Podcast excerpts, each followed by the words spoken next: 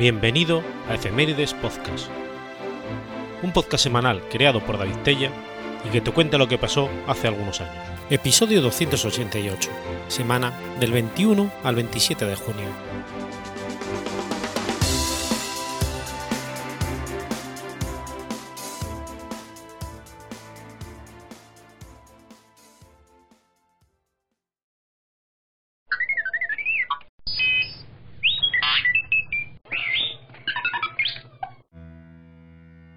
21 de junio de 1916.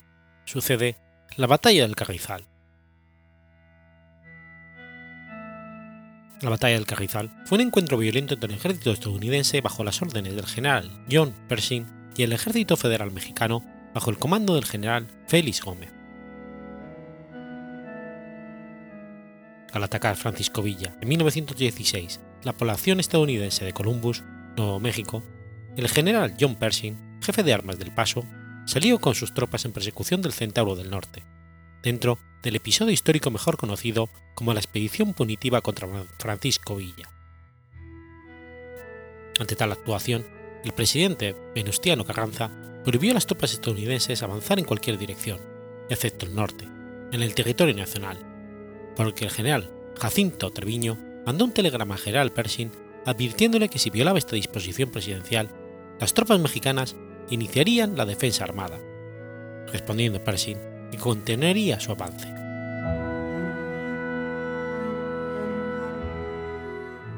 Después de hacer caso omiso a la disposición del presidencial, el 18 de junio de 1916, Pershing inició el movimiento rumbo a Villa Humada, Chihuahua.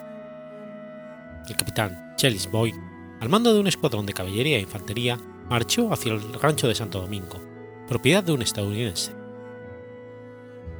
las tropas mexicanas se hallaban en la cercana población de Carrizal, que colindaba con el rancho de Santo Domingo y Villa Humada. Creyendo los estadounidenses que Villa podría encontrarse en el Carrizal, enviaron un destacamento. 21 de junio, al amanecer, las tropas estadounidenses fueron avistadas desde Carrizal. Al ser informado de la situación, el teniente coronel Rivas marchó a su encuentro para preguntar al comandante Boyd cuál era el motivo de su presencia en ese lugar, a lo que se respondió que se perseguía a unos desertores, por lo que el jefe estadounidense instó a pasar. Rivas pidió instrucciones al comandante de las tropas mexicanas, quienes notificaron al capitán estadounidense que no podrían pasar por ese lugar. Ante su insistencia, se le ofreció que esperara a que se pidieran instrucciones nuevamente para evitar cualquier malentendido y un conflicto armado. Ante la negativa, el capitán Boyd contestó que no podría perder más tiempo y en lo referente al conflicto dijo que para morir eran los hombres. Frente a esta provocación, el general Félix replicó que los soldados mexicanos sabían morir y que si creía podía poder pasar, lo intentara. Acto seguido, ambos comandantes se retiraron para iniciar la batalla ordenando al general Gómez abrir fuego para impedir el avance de los americanos. Al comienzo de la batalla, Gómez fue herido de muerte, tomando el mando el teniente coronel Rivas. Boyd falleció poco después y otro oficial de apellido Morey fue herido. Los invasores, al verse sin jefes, se rindieron tras haber sufrido severas pérdidas. Esta reñida batalla duró cerca de tres horas y tensó aún más las relaciones entre los dos países. Sin embargo, el gobierno norteamericano estaba en ese momento más preocupado por sus cada vez más deterioradas relaciones con el gobierno alemán y queriendo evitar dos posibles frentes en caso de guerra con Alemania, decidió resolver sus problemas con México.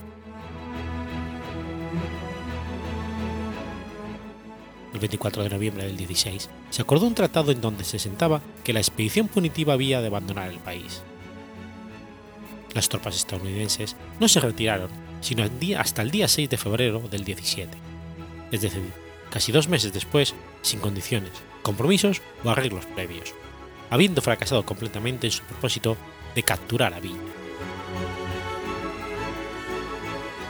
Las bajas estadounidenses fueron de 50 soldados muertos, 27 prisioneros, además de que se capturaron 22 caballos y numerosas municiones. México perdió 27 hombres y 39 soldados fueron heridos. Esto provocó un nuevo sentido de patriotismo en el norte del país, ya que hubo un gran número de voluntarios que fueron rápidamente entrenados y alistados en el ejército mexicano por temor a un fuerte contraataque por parte de, Pershing.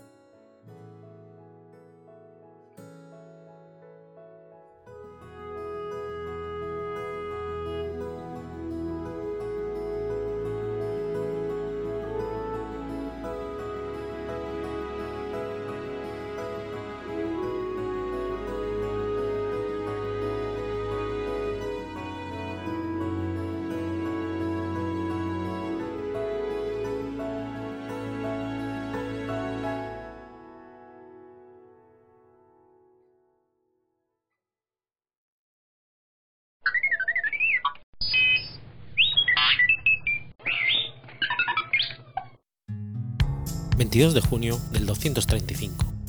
Erastóstenes calcula por primera vez la circunferencia de la Tierra.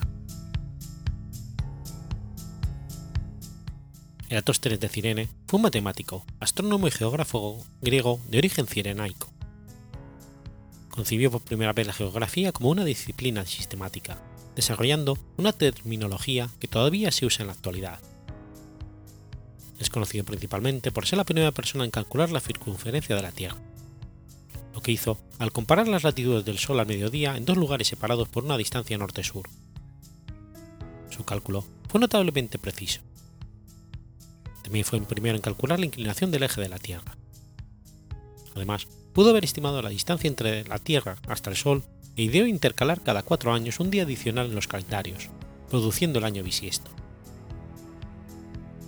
creó el primer mapa del mundo incorporando paralelos y meridianos basados en el conocimiento geográfico disponible de su época.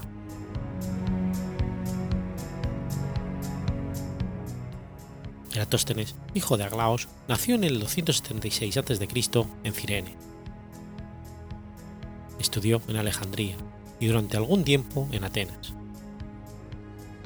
Fue discípulo de Aristón de Quíos, de Lisanias de Cirene y del poeta Calímaco y también gran amigo de Arquímedes. En el 236 a.C., Ptolomeo III le llamó para que se hiciera cargo de la biblioteca de Alejandría, puesto que ocupó hasta el fin de sus días. La Suda afirma que tras perder la vista se dejó morir de hambre a la edad de 80 años. Eratóstenes tenía una gran variedad de conocimientos y aptitudes para el estudio. Astrónomo, poeta geógrafo y filósofo, su apellido fue Pentatlos, nombre que se reserva al atleta vencedor en las cinco competiciones de los Juegos Olímpicos. Suidas afirma que también era conocido como el segundo Platón y diversos autores dicen que se le daba el sobrenombre de Beta, por la segunda letra del alfabeto griego, porque ocupó el segundo lugar en todas las ramas de la ciencia que cultivó. Eratóstenes se le atribuye la invención hacia el 255 a.C. de la esfera armilar, que aún se empleaba en el siglo XVII. Aunque debió usar este instrumento para diversas observaciones astronómicas, solo queda constancia de que la condujo a la determinación de la oblicuidad de la eclíptica. Determinó que el intervalo entre los trópicos equivalía a los 11,83 de la circunferencia terrestre completa, resultando para dicha oblicuidad 23 grados 51 minutos 19 segundos, cifra que posteriormente adoptaría el astrónomo Claudio Ptolomeo. Según algunos historiadores, Eratóstenes obtuvo un valor de 24 grados, y el refinamiento del resultado se debió hasta el 1183 al propio Ptolomeo. Además, según Eusebio de Cesarea, dedujo que la distancia al Sol eran de 4.080.000 estadios, la distancia de la Luna 7.800 estadios y que el diámetro del Sol era 27 veces mayor que el de la Tierra.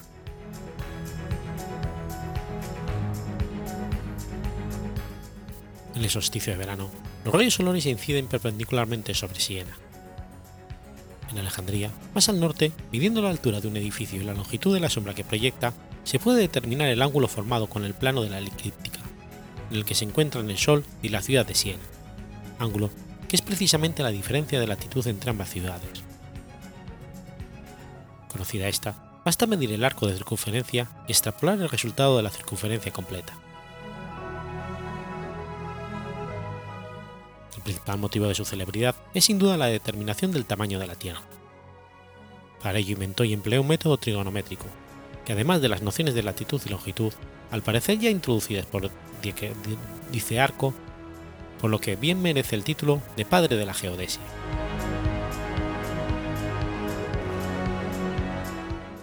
Por referencias obtenidas de un papiro de la biblioteca, sabía que en Siena el día del solsticio de verano los objetos verticales no proyectaban sombra alguna, y la luz alumbraba el fondo de los pozos. Esto significaba que la ciudad estaba situada justamente sobre la línea del trópico de Cáncer, y su latitud era igual a la de la eclíptica que ya conocía.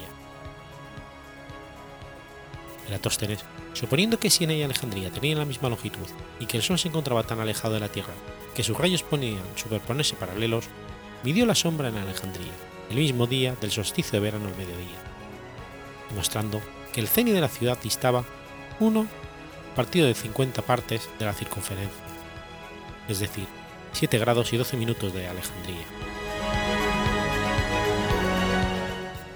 Posteriormente, tomó la distancia estimada por las caravanas que comerciaban entre ambas ciudades, aunque bien pudo obtener el dato de la propia biblioteca de Alejandría, fijándola en 5.000 estadios, de donde dedujo que la circunferencia de la Tierra era de 250.000 estadios, resultado que posteriormente elevó hasta 252.000, de modo que a cada grado correspondían 700 estadios.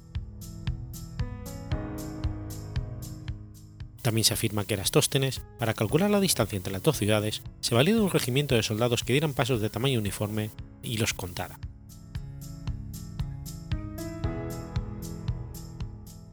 Admitiendo que Erastóstenes usase el estadio ático italiano de 184,8 metros, que era el que solía utilizarse por los griegos de Alejandría en aquella época, el error cometido sería de 6.192 kilómetros.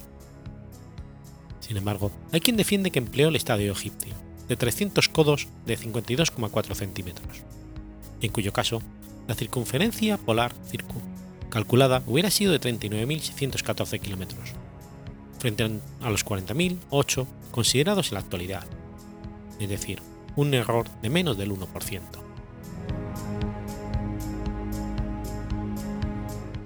Posidinio rehizo el cálculo de Erastóstenes 150 años más tarde y obtuvo una, una circunferencia sensiblemente menor, este valor fue adoptado por Ptolomeo y fue el que probablemente se basó Cristóbal Colón para justificar la viabilidad del viaje de las Indias por Occidente.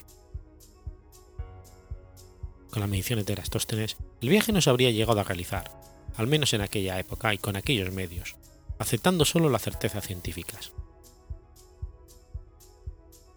Los doctores consultados en Salamanca a petición real se basaron en ellos para determinar que el objetivo principal, llegar a China y Japón, era imposible dada la distancia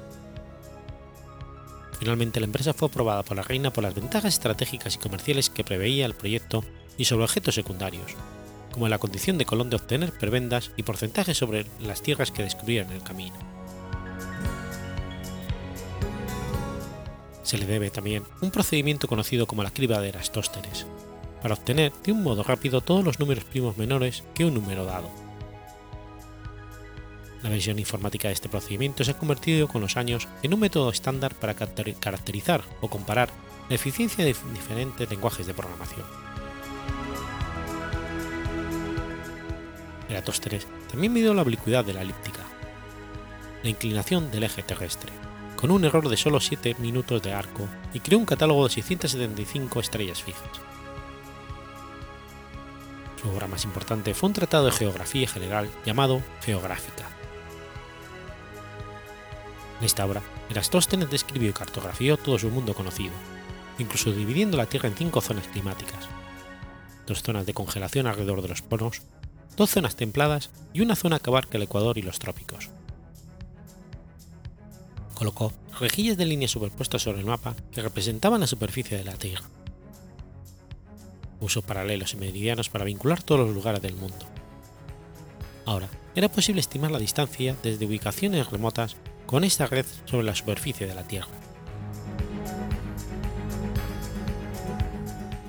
También inventó el mesolabio, uno de los primeros instrumentos descubiertos que es una primitiva calculadora.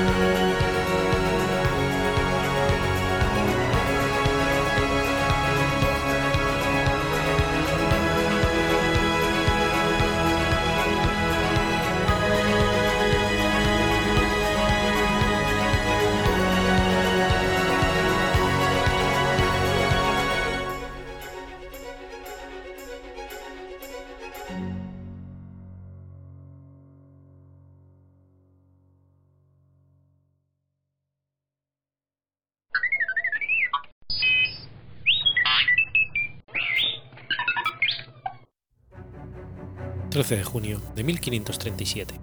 Muere Pedro de Mendoza. Pedro de Mendoza y Luján fue militar de familia noble, caballero de Alcántara desde 1524, almirante y conquistador español, nombrado por el emperador Carlos V como el primer adelantado del Río de la Plata y como gobernador de la Nueva Andalucía. Pedro de Mendoza había nacido en 1499 en la ciudad de Guadix, en el Reino de Granada, uno de los cuatro de Andalucía que formaba parte a su vez de la entonces Corona de Castilla, en el seno de la poderosa Casa de Mendoza, siendo hijo de Fernando de Mendoza Luna y Sandoval de la Vega, que pertenecía a la aristocracia castellana dedicada al comercio y de su esposa Constanza de Luján, cuyos padres eran Diego Luján de Villanuño, comendador de la Orden de Santiago y regidor de Madrid, y su cónyuge Catalina de Lodeña y Solís. Su abuelo paterno era Pedro Mendoza y Luna, quien fuera tercer hijo del primer duque del Infantado, aunque algunos autores afirman que su abuelo fue Juan Hurtado de Mendoza. Según esta última teoría, Pedro de Mendoza sería bisnieto del célebre, del célebre Íñigo López de Mendoza, marqués de Santillana y señor de Fresno. Juan Hurtado se había casado con Elvira de Castillo y tuvieron un hijo, Fernando o Hernando de Mendoza, que se estableció en Guadix tras su reconquista por los cristianos en 1589. Pedro de Mendoza ingresó desde muy joven al servicio de regio en la corte del rey de Carlos I de España. Como paje, acompañó al soberano en su viaje a Inglaterra en 1522. Luchó luego en la guerra italiana contra los franceses, en la que participó del saco de Roma de 1527. En 1524 recibió el título de Caballero de la Orden de Alcántara y más tarde se cambió a la Orden de Santiago. En 1527 participa en la guerra entre las tropas del rey Carlos de España y emperador del Sacro Imperio Romano Germánico contra los estados pontificios al mando del Papa Clemente VII. En 1533, gracias a los buenos oficios de su parienta María de Mendoza, comenzó la gestión que lo convertiría más tarde en el conquistador del Plata. El aseguramiento y la conquista del Paraguay y las zonas aledañas al Río de la Plata eran de enorme importancia comercial y estratégica. Estaban aún por concluirse, y el monarca Carlos I no encontraba financiación ni hombres dispuestos a afrontar la peligrosa e incierta empresa. Su principal motivo de enviar tropas a esta parte de Sudamérica era proteger las pretensiones de la corona española ante los avances de los portugueses. Además, en esa época corría una leyenda promovida por los conquistadores más ingenuos y ambiciosos, que mencionaban fabulosas riquezas en la zona, lo que potenciaba el espíritu aventurero de algunos europeos. La corona española no podía perder tiempo, porque desde la llegada a Brasil en 1500 de Pedro Álvarez Cabral, Portugal amenazaba con expandirse al sur hacia el Río de la Plata y más allá, compitiendo con los españoles por estos valiosos territorios. Con estas circunstancias que Mendoza propuso al rey Carlos I, en el 34, hacerse cargo con su propio patrimonio del diseño y conducción de una expedición al Atlántico Sur y afirmara que afirmara la soberanía de España sobre estas regiones. El 21 de mayo de 1534, mediante la capitulación de Toledo, el rey Carlos nombró a Mendoza adelantado o comandante militar de la zona a conquistar, con potestad para fundar fortalezas y pueblos el cargo tenía múltiples atractivos. Era hereditario, combinaba las funciones de gobernador, jefe militar y magistrado. Ofrecía grandes posibilidades económicas, autorizadas por las referencias de los indios, de que, el interior, de que en el interior del continente se llevan grandes riquezas de oro, plata y piedras preciosas, al saber el Potosí y otras zonas de las faldas aldinas, lo que desconocían los aventureros es que las zonas apuntadas estaban ya bajo el acecho de otros aventureros que avanzaban desde el Perú. El acuerdo no tenía límites territoriales. En efecto, a mayor superficie conquistada, mayor territorio gobernaría el adelantado en cuestión, lo que incentivaba el avance geográfico español ante las ambiciones portuguesas en algunas zonas en competencia.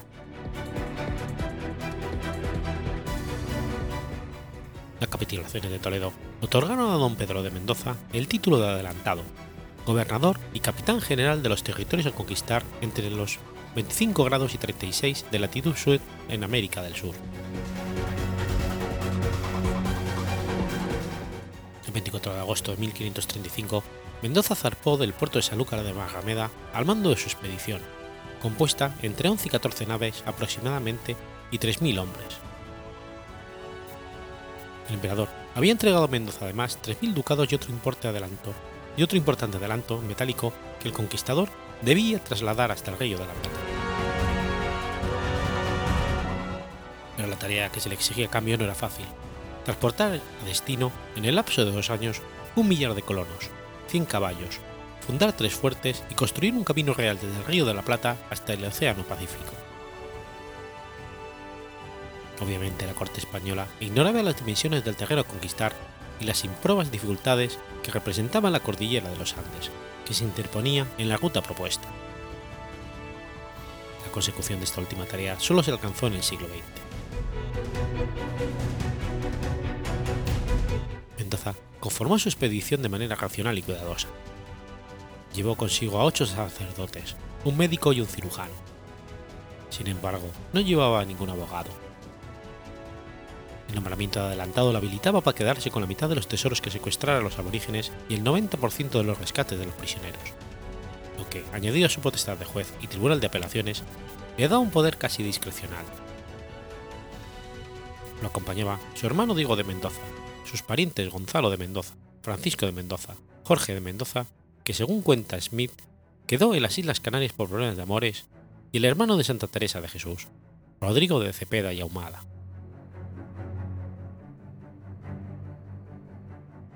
La flota de Pedro de Mendoza fue dispersada por una espantosa tormenta frente a la costa de Brasil.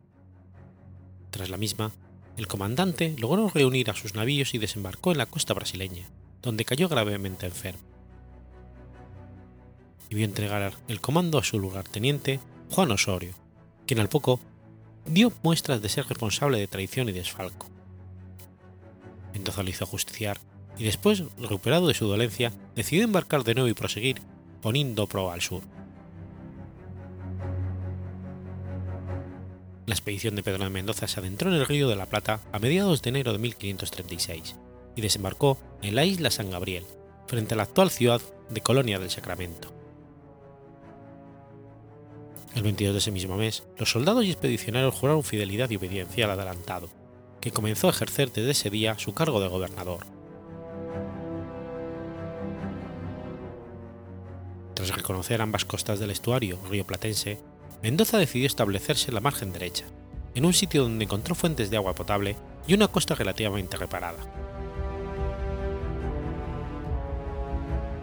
El 2 o el 3 de febrero de 1536, Pedro de Mendoza estableció sobre la margen austral del Río de la Plata un puerto defendido por un primitivo fuerte, al que llamó Santa María del Buen Aire, apelativo de la Virgen de los Marineros de la isla de Cerdeña. En este sitio se estableció junto con sus expedicionarios, Apenas instalados, los españoles descubrieron una gran hueste de los pobladores originarios, los que eran díes, de al menos 3.000 hombres con los que intercambiaron los seques por alimentos. Pero al poco de llegar, los graves problemas se comenzaron. El abuso del trato en sí y el maltrato de algunos españoles a los indígenas motivó que estos dejaran de alimentar al campamento. Estos carendíes traían a su real y compartían con ellos sus miserias de pescado y de carne por 14 días sin faltar más que uno en que no vinieron. Tal lo cual, Pedro de Mendoza envió a mensajeros que se extralimitaron según Ulrico Smith y fueron maltratados por los querandíes. La falta de comida obligada adelantado a enviar guarniciones en todas las direcciones a buscar alimentos para paliar la hambruna. Por esa altura las mismas fueron ignoradas y hostilizadas por distintas naciones indígenas. Deseoso de terminar con el problema, don Pedro envió una fuerza centrada en el cuerpo de 300 lasquenetes alemanes, comandado por su hermano Diego de Mendoza, para atacar a los querandíes.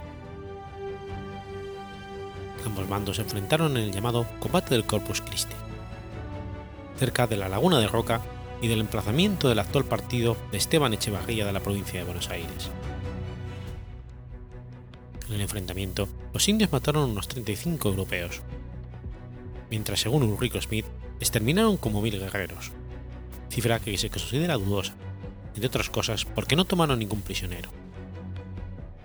Temporalmente los españoles intentaron operar las redes y pesquerías de los americanos. Pero poco después de esta agresión, los querandíes se agruparon con otras cuatro naciones, los chanatín, los guaraníes y los charrúas, y comenzaron a hostilizar al pueblo sitiándolo por tierra. A la enfermedad y la violencia la superó la inanición como causa de muerte entre los conquistadores.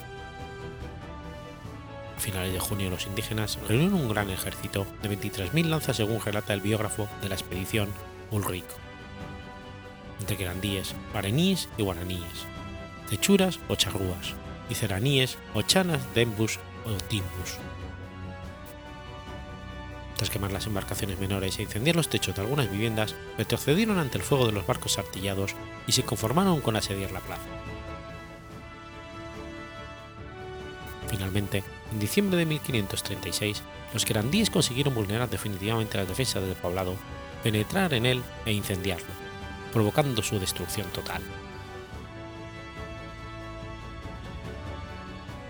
Pedro de Mendoza y algunos españoles consiguieron escapar a la matanza que siguió, y debieron encaminarse al norte para refugiarse en una zona de la actual provincia argentina de Santa Fe, en tierra de Timbúes, posiblemente a unas cuantas leguas al sur de donde fuera fundado un fuerte años atrás por Sebastián Gaboto llamado Santis Spiritus y refundado por Juan de Ayolas como Corpus Christi, en la confluencia con el río Carcaraña, tal vez en el pueblo y fuerte de Buena Esperanza.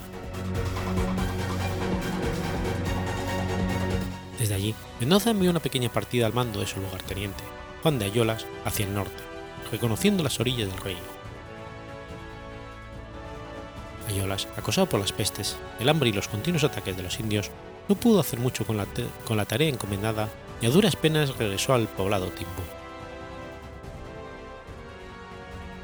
Mendoza, descorazonado por las malas noticias de su hombre de confianza y sintiéndose enfermo y desanimado, delegó el mando del fuerte a Francisco Ruiz Galán hasta que Ayolas y decidió embarcarse rumbo a España el 22 de abril de 1537.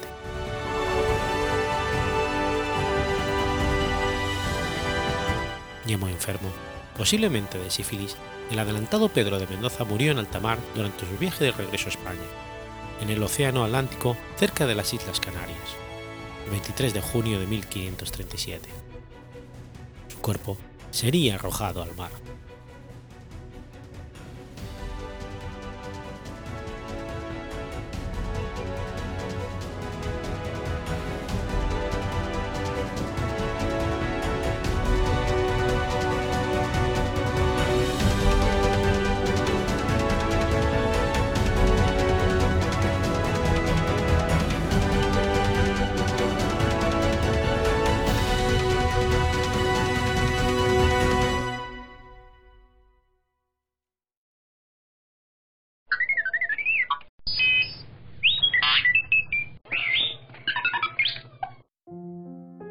24 de junio de 1600.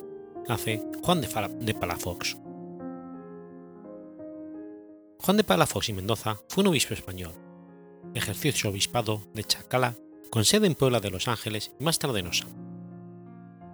Desempeñó asimismo el cargo de consejero del rey real de Indias entre 1633 y el 53, virrey, capitán general de Nueva España.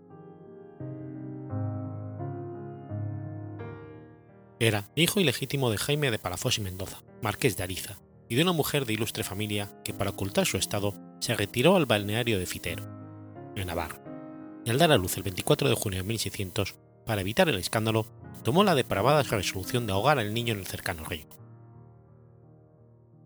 Pero la mujer encargada del infanticidio fue descubierta y el niño se salvó, y fue criado por un viejo servidor de la casa de Ariza hasta que su padre, al volver de Roma, lo ayudó y lo envió a la Universidad de Alcalá y Salamanca. Su madre se hizo monja en la Orden de las Carmelitas Descalzas.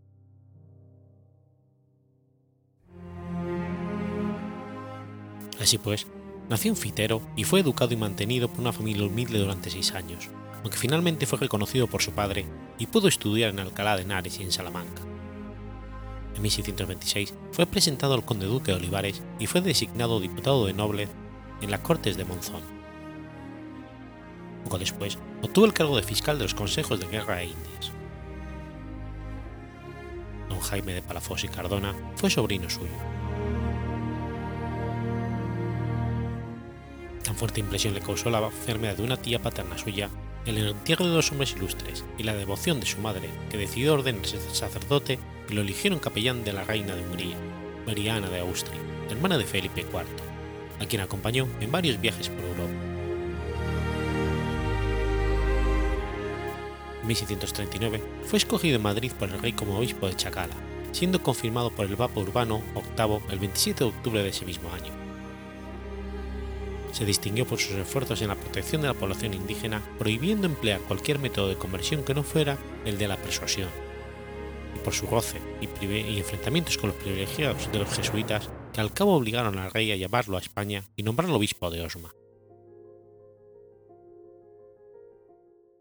Fue nombrado también visitador general, y más tarde, cuando estalla la guerra entre Portugal y España, aprovecha la relación familiar entre el virrey Diego López Pacheco y Portugal, duque de Escalona y marqués de Villena, y el autoproclamado rey de Portugal, Juan IV, para poner en duda la fidelidad de la del virrey a su rey en Madrid. Tras meses de deliberación en Madrid, Palafox recibió en Puebla reales cédulas secretas que le daban el poder de deponer al marqués de Escalona, y ocupar provisionalmente los cargos de arzobispo de México y virrey de la Nueva España. En secreto, entra en la Ciudad de México y se pone en contacto con miembros de la confianza de la audiencia y el ayuntamiento, la noche del 9 de julio de 1642. Mandó arrestar al duque de Escalona, que se refugió en el convento de Churubusco. Hecho lo anterior, confiscó y remató sus bienes y los remitió a España. Durante este periodo, Juan de Palafox ocupó temporalmente el cargo de virrey de Nueva España en funciones desde el 10 de junio al 23 de noviembre de 1642. En ese breve periodo, apoyó el acceso de los criollos a los cargos públicos, propuso reducir impuestos para fomentar la economía y defendió el comercio entre colonias, hasta entonces muy restringido. Expulsó a los portugueses de las minas y las costas, levantó 12 milicias para la defensa, pues temía que pudieran propagarse las revoluciones de Portugal y la de Cataluña realizó un masivo auto de fe con la ejecución de 150 herejes y criptojudíos, 50 de los cuales eran mercaderes portugueses. Como obispo de Puebla, fundó el convento religioso dominica de Santa Inés, redactó constituciones para el seminario de San Juan y erigió los colegios de San Pedro y de San Pablo, al que dotó de una excelente biblioteca. Vacante la sede, metropolitana por la muerte de Feliciano de la Vega y Padilla, mientras bajaba desde Acapulco, el cabildo eclesiástico lo eligió arzobispo de México el 12 de noviembre de 1643. Su defensa de la jurisdicción episcopal es un capítulo que solo puede entenderse teniendo presente la responsabilidad del obispo como ejecutor de las disposiciones del Concilio de Trento. El gesto de la designación de conservadores, que llegaron a declarar sede vacante con el obispo presente en el territorio, haciendo caso omiso de tres provisiones designadas legítimamente para suplirle en caso de ausencia. Revestía una gravedad tal que, según diagnóstico a Palafox, amenazaba la estructura misma de la Iglesia. A causa de no ser aceptado por los regulares y sujetarse a visita y examen, conforme lo disponían varias células reales, Palafox nombró 36 curas regulares y erigió otras tantas parroquias. Debido a su papel en el contencioso mencionado, encontró la hostilidad de los jesuitas, lo que motivó su gran animadversión hacia ellos. En dos ocasiones manifestó mediante quejas formales ante el papado de Roma sus desavenencias. Inocencio X, sin embargo, rechazó estimar sus censuras y todo lo que pudo obtener fue un informe de 14 de mayo de 1648 que instaba a los jesuitas a respetar la jurisdicción episcopal.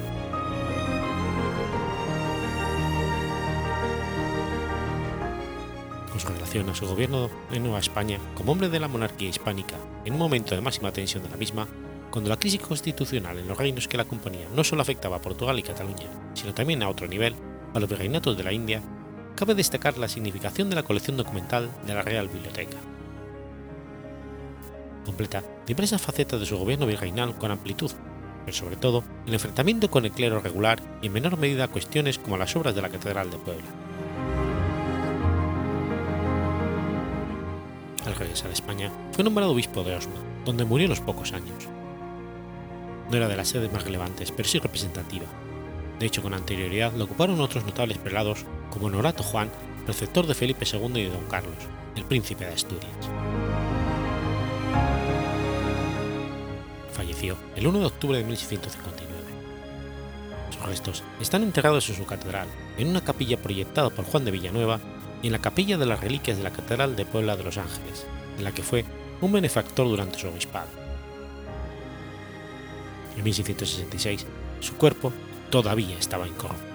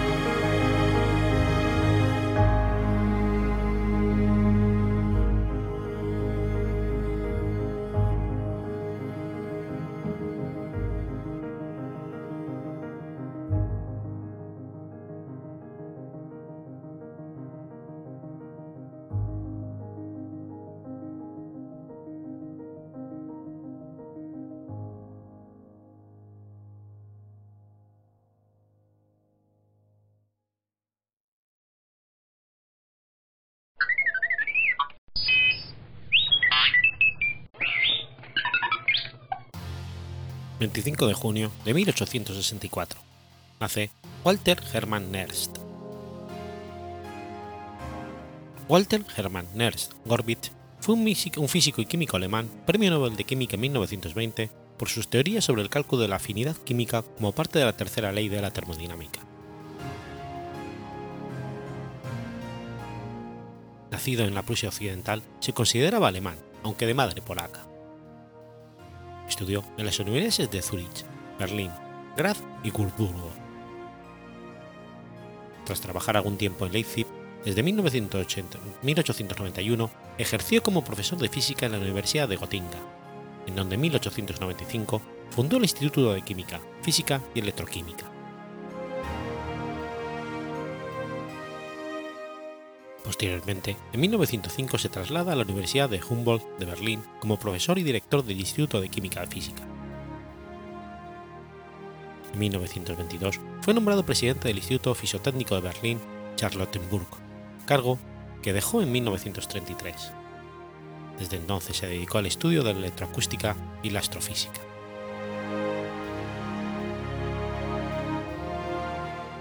Sus trabajos ayudaron a establecer la moderna físico-química Trabajó en los campos de la electroquímica, termodinámica, química del estado sólido y fotoquímica. Sus descubrimientos incluyen la, la ecuación de Nernst. Desarrolló el llamado teorema del calor, según el cual la entropía de una materia tiende a anularse cuando su temperatura se aproxima al cero absoluto, y que constituye la tercera ley de la termodinámica.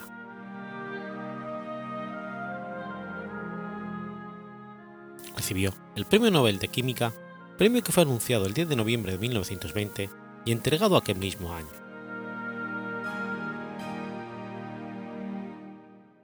Desarrolló también una teoría osmótica para explicar y determinar el potencial de los electrodos de una pila de concentración y formuló la ley de distribución de una materia entre dos fases dadas.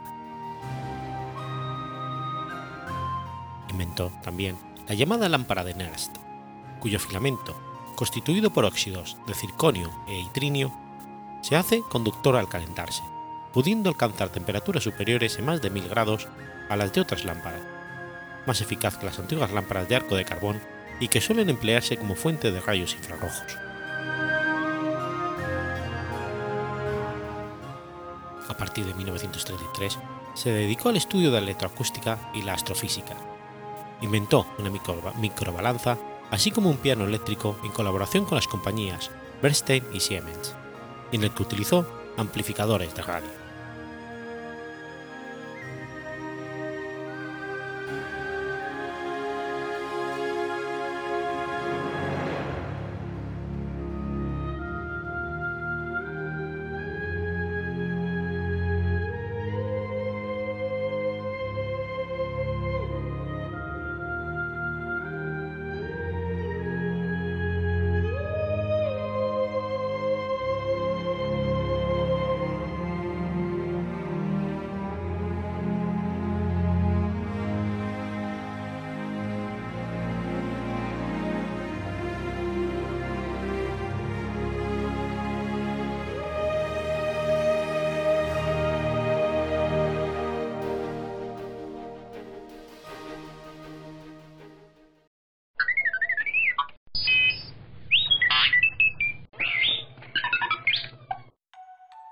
26 de junio de 1924. Muere Manuel Chao. Manuel Chao Rovira fue un militar mexicano y maestro normalista que participó en la Revolución Mexicana.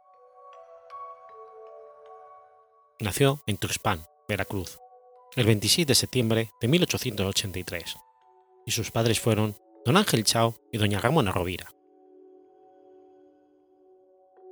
Se unió a las labores del campo hasta 1900 y se graduó en la Escuela Normal de Jalapa, fundada por Enrique Remsamen. A principio del siglo, se trasladó a Durango a ejercer su profesión y llegó a ser director de la Escuela Nombre de Dios. En 1910 se adhirió al movimiento maderista en la población de Baqueteros. Llegó a teniente coronel y más tarde se unió al constitucionalismo. Militó en la División del Norte que comandaba el general Pancho Villa. Como jefe de artillería participó en las acciones de Santa Bárbara, Ciudad Camargo e Hidalgo del Parral. Desde principios de 1914 al 13 de marzo de ese año fue gobernador del estado de Chihuahua, puesto del que tentó deponerlo y hasta fusilarlo Francisco Villa, siendo sostenido y defendido por Venustiano Carranza. Chao, en cambio, siguió fiel a Villa, a pesar de que lo quiso fusilar. En junio de 1914, iba a tomar el mando de la escolta de Venustiano Carranza, pero ante la decisión de los villistas de tomar Zacatecas, se incorporó a la División del Norte y participó en dichos combates. Sobresalió su actuación en la acción del Cerro de la Sierpe.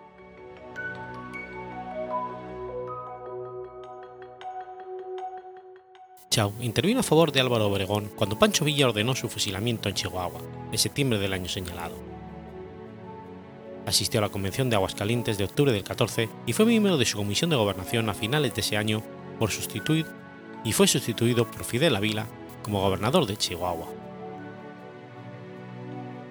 Fue gobernador del Distrito Federal durante la presidencia de Eulalio Gutiérrez Ortiz y entregó el cargo en enero de 1915 a Vito Alessio Robles. Ascendido a divisionario, Pancho Villa lo designó, junto a Felipe Ángeles, delegado de la Conferencia Internacional para la Organización de un Gobierno que unificara las diversas facciones revolucionarias. Combatió el general Manuel Larraga en Tamaulipas. Aliado a las fuerzas villistas de Tomás Urbina, combatió sin éxito en la batalla de Lébano, en San Luis Potosí. Al ser derrotado, marchó a Costa Rica donde participó en la Revolución de Sapoa, que buscaba derrotar al dictador Federico Alberto Tinoco Granados, y también participó en la Guerra de Coto contra Panamá en 1921. Regresó al país en 1923 para unirse a la rebelión de la Huertista. Junto con los esvillistas Hipólito Villa, Nicolás Fernández, Jesús Moreno y Jesús Villanueva. Fue segundo jefe de esta rebelión en el estado de Chihuahua Allí murió fusilado el 26 de junio de 1924.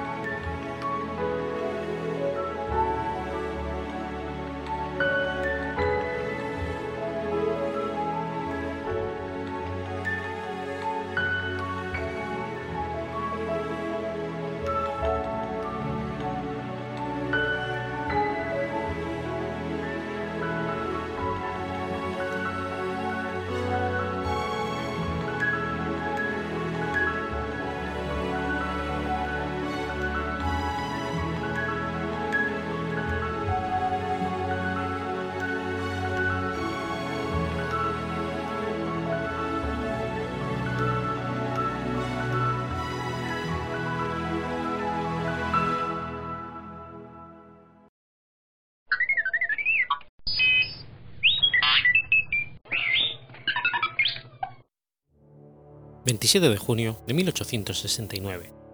Nace Emma Goldman. Emma Goldman fue una anarquista de origen judío que nació en Kaunas, región situada en la actual Lituania. Taube Bienovich fue la madre de Emma y su padre fue Abraham Goldman, ambos padres judíos ortodoxos. Este fue el segundo marido de Taube. Con su primer marido tuvo dos hijas, Elena, nacida en 1870, y Lena, nacida en 1862. Taube tuvo cuatro hijos más con el segundo matrimonio. El primero de ellos fue Emma Goldman, cuya fecha de nacimiento es el 27 de junio de 1869. Taube dio a luz en Kaunas, parte de la actual Lituania, que en esos tiempos pertenecía al Imperio ruso. Los otros tres hermanos fueron Luis, Hermann, nacido en 1872, y Mois, que nació en 1879.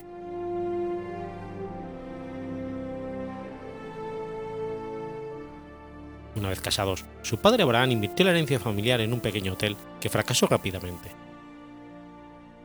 Durante esos tiempos de penumbras, se sumó a la represión política conocida como pogromo judío. Este consistía en una purga étnica, los cuales se vivieron con especial violencia cuando fue asesinado el zar Alejandro II. Cuando Goldman contaba 13 años, su familia se mudó a San Petersburgo donde vivió la mayor parte de la persecución judía. Emigró a los Estados Unidos con una hermanastra tras el enfrentamiento con su padre, que pretendía casarla a los 15 años. El ahorcamiento de cuatro anarquistas a consecuencia de la revuelta de Jaime Marquez la animó en su juventud a unirse al movimiento anarquista y a convertirse, a sus 20 años, en una activa revolucionaria. En esa época se casó con un emigrante ruso. El matrimonio apenas duró 10 meses. Emma se separó y se fue a Nueva York. Continuó legalmente casada para conservar su ciudadanía estadounidense. En Nueva York conoció a Alexander Beckman, quien llegó a ser un pilar fundamental del movimiento anarquista estadounidense. Su apoyo a Beckman en la tentativa de asesinato a Henry Clay Frick la hizo todavía más impopular frente a las autoridades del país. Bergman fue encarcelado durante varios años. Goldman fue encarcelada en 1893 en la penitenciaría de las Islas Blackwell. Públicamente instigó a los obreros en paro diciendo: Pedid trabajo, si nos lo dan, pedid pan, y si no nos lo dan, ni pan ni trabajo, coged ese pan. Esta cita es un resumen del principio de expropiación preconizado por los comunistas libertarios, como Piotr Kropotkin. Voltaire de Clare salió en defensa de Emma Goldman en una conferencia dada tras su apresamiento. Mientras permaneció en prisión, Goldman desarrolló un profundo interés por la educación de los niños, empeño en el que se involucró años más tarde. Junto con nueve personas más, fue de nuevo arrestada el 10 de septiembre de 1901 por su supuesta participación en el complot de asesinato contra el presidente William McKinley. Uno de ellos, Leon Zogolz, le había disparado pocos días antes. Emma la había conocido semanas antes y se había visto con él solo una vez, y al ser arrestada dijo, ¿Tengo yo la culpa de que un logo haga una mala interpretación de mis palabras? El 11 de febrero de 1916, Goldman fue detenida y encarcelada junto con Ben Ridman por la distribución de un manifiesto en contra de la anticoncepción. Durante varios años, cada vez que daba una conferencia, esperaba ser arrestada. Por eso, iba siempre pertrechada con un buen libro. En 1917 y por cuarta vez, fue encarcelada de nuevo junto con Alexander Beckman por conspirar contra la ley que obligaba al servicio militar hizo públicas sus profundas convicciones pacifistas durante la Primera Guerra Mundial y criticó el conflicto por considerarlo un acto del imperialismo. Dos años después, fue deportada a Rusia. Durante la audiencia en la que se trataba su expulsión, Edgar Hoover calificó a Emma como una de las mujeres más peligrosas de América. Residió en la Unión Soviética con Bergman entre 1920 y el 22 y participó en la sublevación anarquista de Kronstadt. En un primer momento apoyó a los bolcheviques, pero la represión política, la burocracia y los trabajos forzados que siguieron a la Revolución de Octubre contribuyeron en gran medida a cambiar las ideas de Goldman y otros muchos anarquistas sobre estos y sobre la manera de utilizar la violencia, excepción hecha de la autodefensa. Inconforme con el sistema de la URSS, se instaló definitivamente en Canadá. En 1936, Goldman colaboró con el gobierno de la República Española en Londres y Madrid durante la Guerra Civil Española. Cabe destacar el vehemente artículo que escribió sobre el conocido anarquista español Buenaventura Durruti, titulado Durruti ha muerto, pero vive. Emma Goldman murió en Toronto en 1940 y está enterrada en Chicago.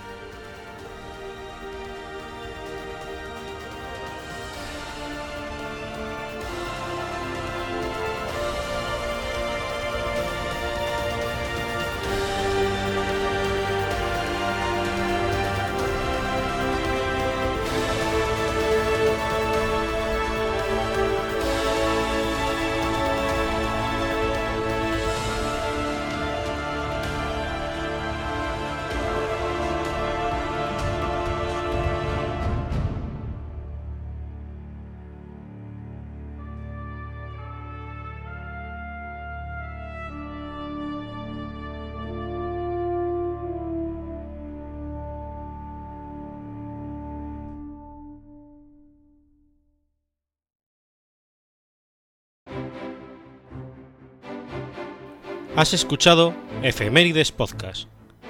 Si quieres ponerte en contacto conmigo, puedes hacerlo por Twitter a la cuenta arroba efemeridespod o mi cuenta personal, arroba telladavid, o por correo electrónico a la dirección efemeridespod.gmail.com. También puedes visitar la página web efemeridespodcast.es. Y recuerda que puedes suscribirte por iTunes y por iBox, y tienes un episodio nuevo cada lunes.